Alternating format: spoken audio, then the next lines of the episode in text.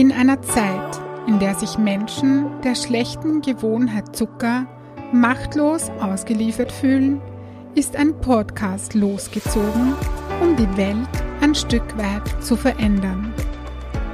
Zuckerfrei Heldinnen, der Podcast für ein leichtes und erfülltes Leben.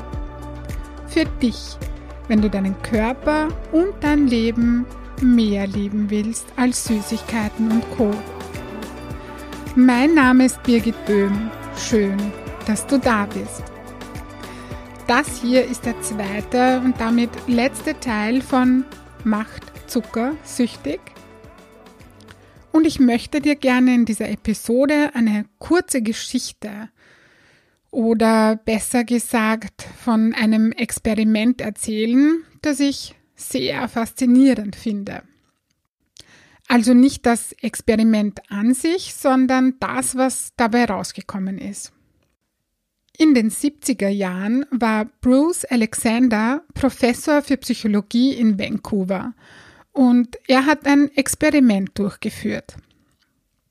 Er wusste, dass unsere Vorstellung von Sucht teilweise auf Experimenten beruht, die Anfang des 20. Jahrhunderts durchgeführt wurden und er hat diese Experimente offensichtlich in Frage gestellt. Diese Versuche von damals, die waren nicht besonders nett, die waren sogar ziemlich bösartig. Es wurden nämlich Ratten in einen Käfig gesteckt. Dort hatten die Tiere zwei Trinkflaschen zur Verfügung. Eine mit Wasser und die andere war mit Heroin oder Kokain angereichert. Es kam so, dass die Ratten das Drogenwasser bevorzugt haben und dass die sich fast immer schnell damit zu Tode gesoffen haben. Der besagte Psychologieprofessor hat sich dieses Experiment dann eben genauer angeschaut und dabei ist ihm etwas aufgefallen. Nämlich, dass die Ratten in diesem Käfig alleine und unter den wirklich absolut schlimmsten Bedingungen, die man sich vorstellen kann, eingesperrt waren. Diese Ratten hatten viel zu wenig Platz. Sie waren, wie gesagt, alleine in einem Käfig und hatten nichts zu tun, außer ihr Drogenwasser zu trinken. Und dann hat der besagte Professor einen Käfig, den sogenannten Rattenpark, gebaut. Vielleicht hast du schon mal davon gehört. Dieser Rattenpark hm, war so etwas wie ein, ein Rattenparadies im Gegensatz zu diesen Käfigen. Die Tiere hatten dort ein richtig schönes Leben. Sie lebten dort in der Gemeinschaft, äh, hatten jede Menge Futter, haben bunte Bälle und Tunnels bekommen, sie konnten spielen, hatten Freude und sie konnten sich paaren. Und auch ihnen wurden beide Trinkflaschen angeboten, eine mit Drogen, die andere ohne. Und jetzt kommt etwas Faszinierendes, womit ich ehrlich gesagt nicht gerechnet habe, was aber eigentlich bei genauerer Betrachtung oder Überlegung doch sehr naheliegend ist. Die Ratten wollten das Drogenwasser nicht. Sie haben es fast nie benutzt. Keine einzige von ihnen hat zwanghaft das Drogenwasser zu sich genommen. Keine hat sich damit umgebracht. So, jetzt könnte man sagen, okay, das, was für Ratten gültig ist, muss noch lange nicht für uns Menschen stimmen. Ungefähr zeitgleich hat es einen Menschenversuch gegeben, der nach demselben Muster abgelaufen ist. Und zwar war das der Vietnamkrieg.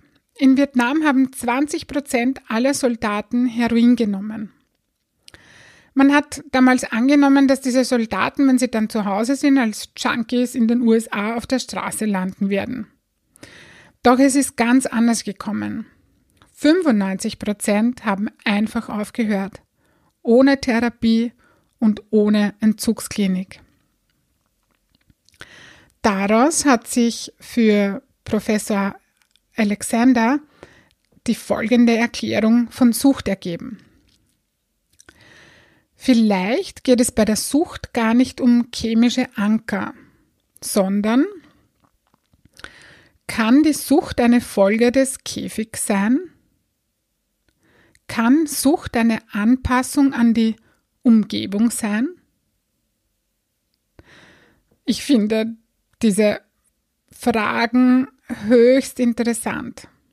Ich wiederhole sie nochmal. Kann Sucht eine Anpassung an die Umgebung sein? Ein anderer Professor aus den Niederlanden hat gesagt, dass man gar nicht von Sucht sprechen sollte, sondern von Bindung. Klingt interessant, oder? Wir Menschen haben ein angeborenes und natürliches Bindungsbedürfnis. Wenn wir gesund und glücklich sind, gehen wir Bindungen ein. Doch wenn man das nicht kann, weil man schlimme Erfahrungen gemacht hat zum Beispiel oder man unglücklich, ängstlich oder einsam ist, dann bindet man sich an etwas, das einem Erleichterung verschafft. Und das können Drogen sein oder Glücksspiel oder was auch immer. Wir verbinden uns mit etwas, weil es uns angeboren ist, weil es unserer Natur entspricht. Das, was ich dir jetzt erzählt habe, hat ein Journalist namens Johan Harry in einem TED-Vortrag, den man auf YouTube anschauen kann, erzählt. Ich verlinke das in den Show Notes, damit du es dir auch anschauen kannst, falls es dich interessiert. Ich finde ein wirklich interessanter Vortrag. Harry sagt, dass er das zu Beginn nicht so ganz verstanden hat, diese Theorie von Bruce Alexander. Er bringt in seinem Vortrag dann ein einleuchtendes Beispiel.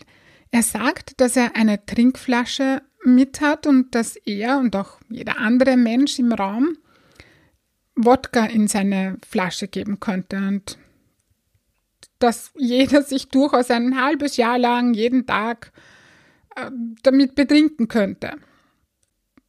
Und er hat gesagt, dass er und wir und auch die Menschen dort eben das nicht tun, obwohl wir es alle könnten und uns dabei nichts wirklich Schlimmes, ganz, ganz Massives passieren würde, so. Aber wir tun es nicht. Der Grund, warum wir das nicht tun, liegt darin, dass wir Bindungen haben, für die wir da sein wollen. Wir haben Arbeit und Menschen, die uns wichtig sind und die wir lieben. Wir haben gesunde Beziehungen. Er sagt, dass der Kernbestandteil von Sucht laut seiner Überzeugung und den Belegen, die er im Laufe seiner Recherche bekommen hat, darin liegt, dass man die Gegenwart des eigenen Lebens nicht erträgt.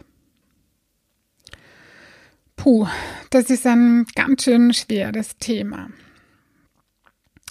Wie gesagt, wenn du dir das Video anschauen willst, dann findest du den Link in den Show Notes. So, warum erzähle ich dir von dem Experiment? Eines möchte ich an dieser Stelle sagen oder betonen, nämlich dass Zucker ganz bestimmt nicht mit harten Drogen zu vergleichen ist, niemals.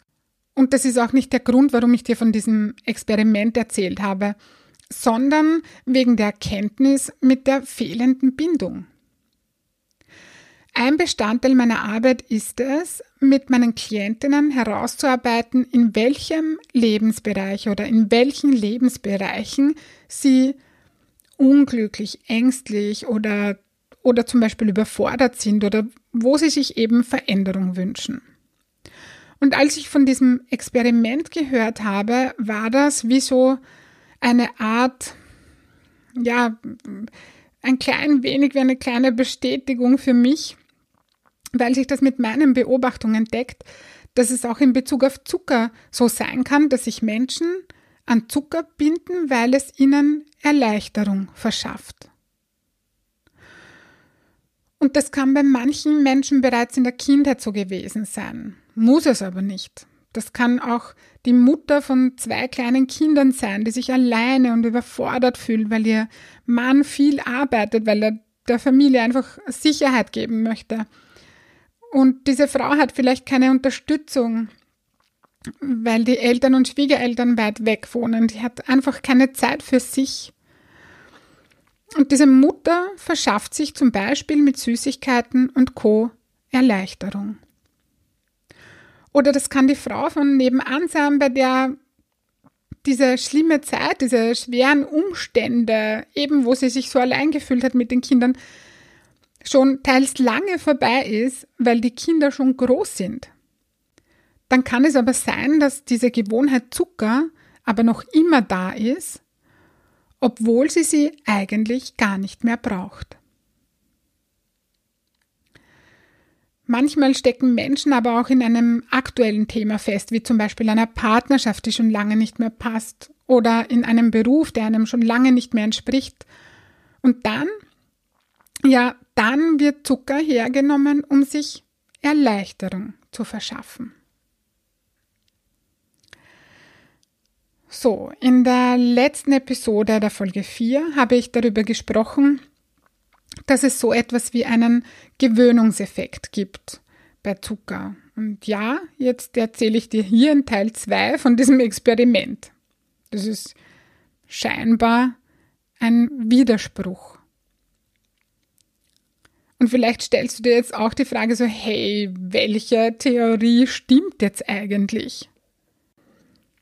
Ich möchte dich dazu ermutigen, selbst eine Antwort zu finden, zu schauen, was ist es bei dir? Was ist das, wo du etwas brauchst? Ich für mich persönlich glaube, dass es nicht um ein Entweder-Oder geht, um die eine Theorie oder die andere, sondern um ein sowohl als auch. Meine persönliche Erfahrung ist, dass mir schlechter Zucker früher dazu gedient hat, um mir Erleichterung zu verschaffen und dass sich mein Körper an schlechten Zucker gewöhnt hat. Für mich waren beide Theorien oder beide Erkenntnisse gleich wichtig. Und darum habe ich dir das hier erzählt und darum habe ich das hier mit dir geteilt. Also die Folge 1 von Macht zuckersüchtig und jetzt den Teil 2. Ich würde mich riesig freuen, wenn du auf Facebook vorbeischaust unter Birgit Böhm Zuckerfreiheldinnen. Schreib mir gerne unter dem Post in die Kommentare, was du aus dieser Folge für dich mitgenommen hast. Wenn du bei iTunes eine Bewertung zu meinem Podcast schreibst, dann tust du mir einen wirklich großen Gefallen.